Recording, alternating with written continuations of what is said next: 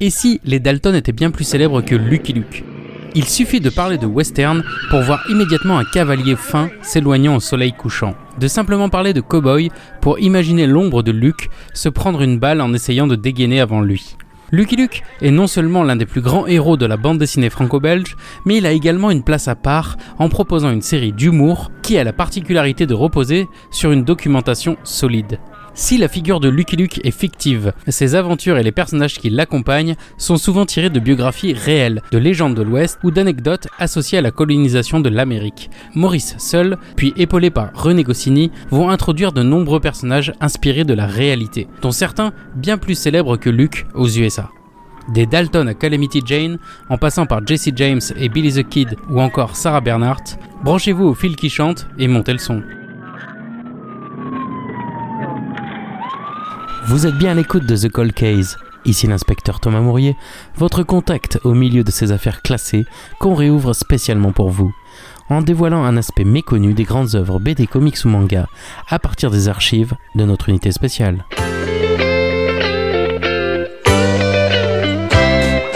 On l'appelle Lucky Luke, de l'Est au Far. Il arrive au galop, le cowboy héros. Les pages des albums de Lucky Luke sont peuplées de personnages historiques qui côtoient quelques figurants récurrents, caricatures et héros de ce Far West imaginaire. Dès les premières histoires, Maurice intègre des parodies de personnages réels ou certains noms célèbres de la conquête de l'Ouest.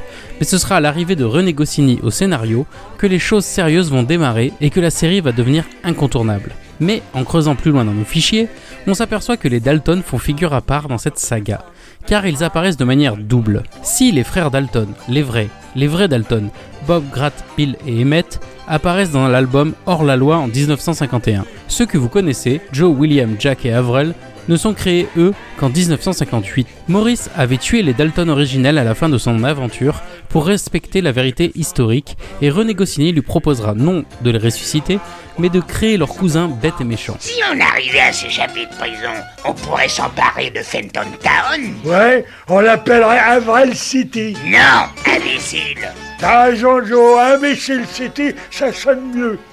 On l'appellerait Dalton City Rappel des faits.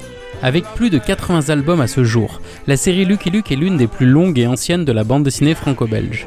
Autre record, Maurice en a dessiné presque 70 volumes à lui tout seul depuis la première histoire du cowboy solitaire en 1946, Arizona 1880. Un exploit pour le dessinateur belge Maurice de Bever, alias Maurice, qui passa 54 ans à dessiner les exploits de son unique héros. Le personnage démarre dans l'Almanach 1947, un hors-série du journal Spirou publié par Dupuis qui cherche à tester les créations de jeunes auteurs belges pour installer de nouvelles séries dans son magazine.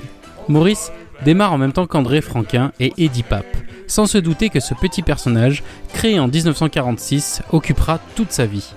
À travers les exploits du cowboy solitaire, toujours très entouré, on découvre la frontière, un concept qui rassemble tous les éléments de la conquête de l'Ouest, de la réalité de la colonisation, en passant par les codes du western. Pensé à l'origine comme un personnage de cartoon, Lucky Luke va commencer sa carrière dans des histoires courtes, comme un cow-boy explorateur et un peu revanchard.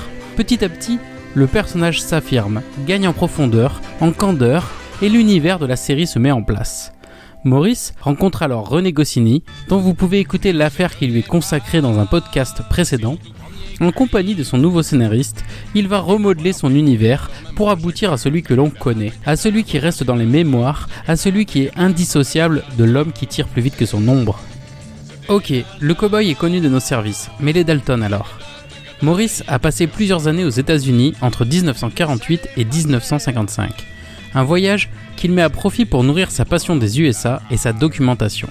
Après avoir exploré le sud des États-Unis et le Mexique avec ses amis JG et Franquin, il s'installe à Manhattan où il rencontrera René Goscinny et la bande du magazine Mad, Jack Davis, William Edler, John Servin et Harvey Kurtzman.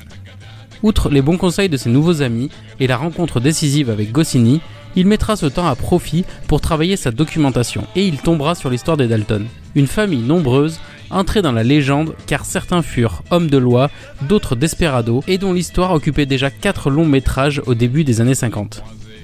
Jetons un œil sur les pièces à conviction. La famille Dalton habite le Kansas, James Louis Dalton et Adeline Younger, sont fermiers et ont 15 enfants, 5 filles et 10 garçons. Ben, Cole, Louis, Littleton, Leila, Frank, Grattan dit Grat, William dit Bill, Eva, Robert dit Bob, Emmett, Leona, Nami, Adeline et Simon. Sur les 10 frères, 3 deviendront Marshall, un équivalent d'un shérif mais rattaché à un État. Et surtout, 4 d'entre eux deviendront hors la loi, dont 3 connus sous le nom des frères Dalton ou Dalton Gang. Les centimes américains. Ils étaient vaniteux et avides d'argent. Ils se livrèrent eux-mêmes pour toucher la prime.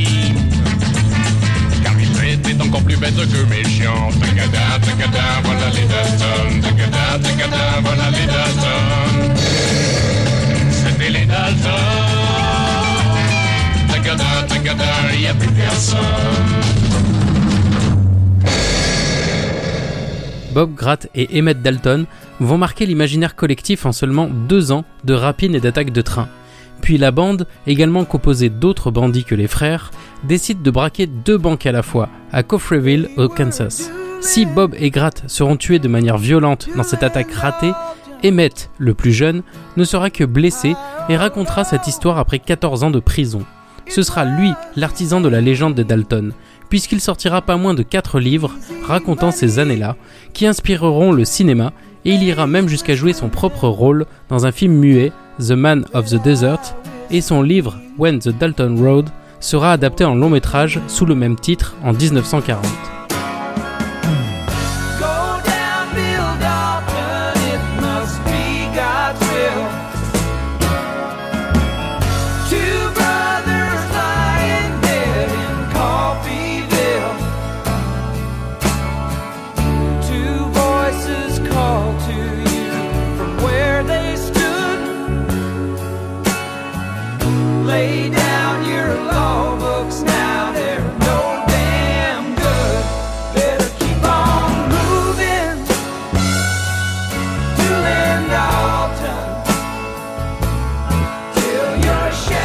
Si vous pensiez que la légende était déjà belle, l'histoire et les exploits de la famille Dalton ne s'arrêtent pas là. William, dit Bill Dalton, n'a jamais fait partie du Dalton Gang, mais avait fondé sa propre bande, le gang Dolin Dalton, plus connu sous le nom de Whale Bunch. Ce groupe de gangsters sera l'un des plus célèbres d'Amérique grâce à son chef, Butch Cassidy, dont l'histoire a été racontée dans de nombreux livres ou films, dont le plus célèbre, Butch Cassidy and the Sundance Kid, où il est incarné par Paul Newman aux côtés de Robert Redford. Un des hits du groupe Eagle que l'on a entendu juste avant, Doolin Dalton, raconte la rencontre de Bill Doolin et Bill Dalton. Les frères Dalton font partie de deux des plus terribles bandes de l'Ouest américain de la fin du 19e siècle et sont une source d'inspiration presque inépuisable pour le cinéma grâce aux témoignages et aux livres d'Emmett Dalton. Tout est déjà en place pour faire de cette famille l'un des symboles de la conquête de l'Ouest sauvage, fascinante et mystérieuse, mais comme tout bon joueur de poker dans un saloon, la famille Dalton a plus d'un as dans sa manche. Frank Dalton, l'aîné des quatre bandits, était lui un député marshal en Arkansas, réputé pour son honnêteté et son courage face aux voleurs de bétail et trafiquants de whisky. Il sera assassiné par une bande de desperados dans l'exercice de ses fonctions. Le plus étonnant est que trois des quatre Dalton qui ont mal tourné avaient en premier lieu choisi de suivre les traces de ce frère au service de la loi. Gratt, Bob et Emmett sont devenus des aides Marshall avant de démissionner et de s'illustrer comme bandits. Mais Bob et Gratt flirtent avec l'illégalité et abusent de leur insigne. Ils seront inculpés et devront prendre la fuite, démarrant ainsi leur carrière de bandits.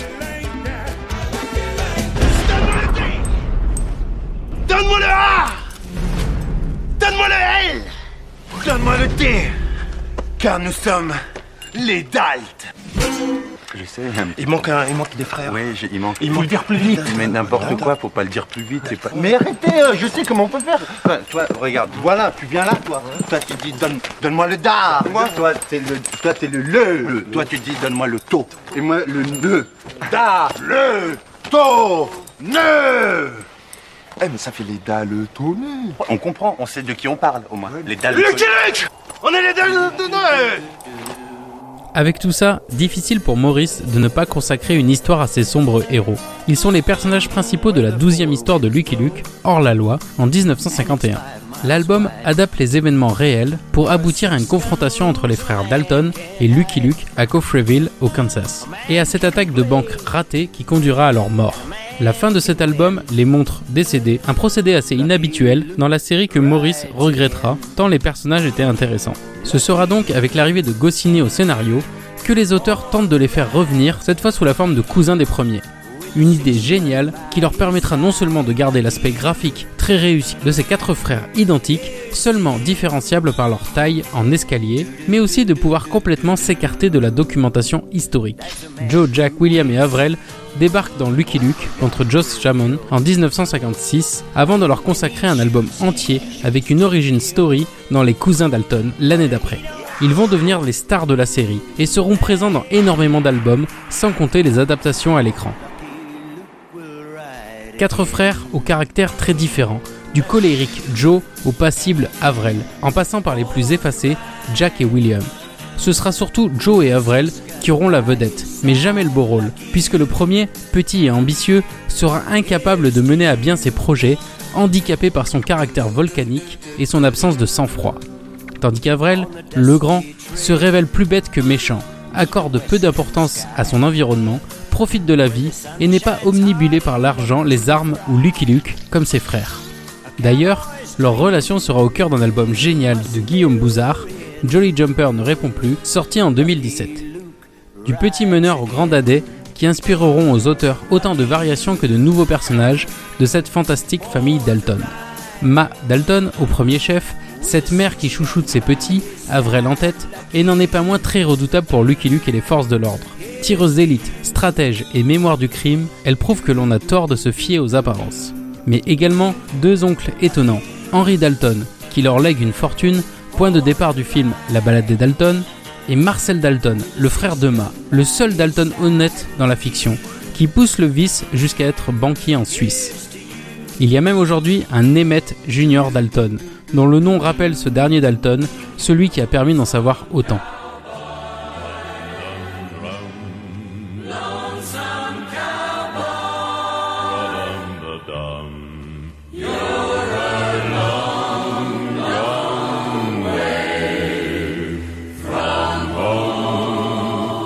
Ils tiennent la vedette de plus de 20 albums sur les 80 et apparaissent dans presque 40 volumes.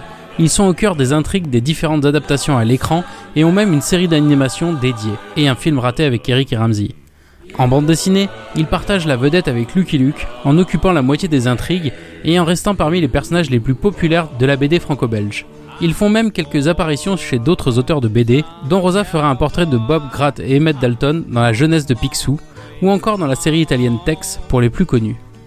Alors on peut refermer ce dossier en disant que oui, les Dalton sont bien plus célèbres que Lucky Luke, car leur histoire atypique en a fait des héros de nombreux livres, films, chansons et bien sûr bandes dessinées. Dans les albums, s'ils ne volent pas la vedette à Luke, cela ne passe pas loin vu leur popularité et leur omniprésence dans la série. La figure des Dalton se réinvente sans cesse depuis les témoignages fondateurs d'Emmett Dalton, incarnés ou servant d'inspiration à de nombreuses œuvres dans différents médias. Si Lucky Luke revient sans cesse à son soleil couchant, l'ombre qui recouvre la plaine sous les sabots de Joey Jumper est bien celle des multiples visages des Dalton. In the poussière of Ohio, wearing his beautiful chapeau, but who's this caballero? The Emperor of the Far West. When he degains his revolver, he can shoot a fly d'un seul geste. Si cet épisode vous a donné de nouvelles idées, je vous attends sur les réseaux pour échanger quelques bons tuyaux. Les liens sont dans la description avec les sources utilisées, mais pas le nom de nos indiques. Merci d'avoir pris le temps d'écouter cette enquête dans votre quotidien surpeuplé de médias. Merci aussi à Jérémy Galégos qui réalise les visuels du podcast. Pour nous aider, vous pouvez mettre des étoiles et un commentaire sur votre application, ou alors vous pouvez encore le partager à vos proches. Allez, je ne vous retiens pas plus longtemps, on a d'autres cas à élucider.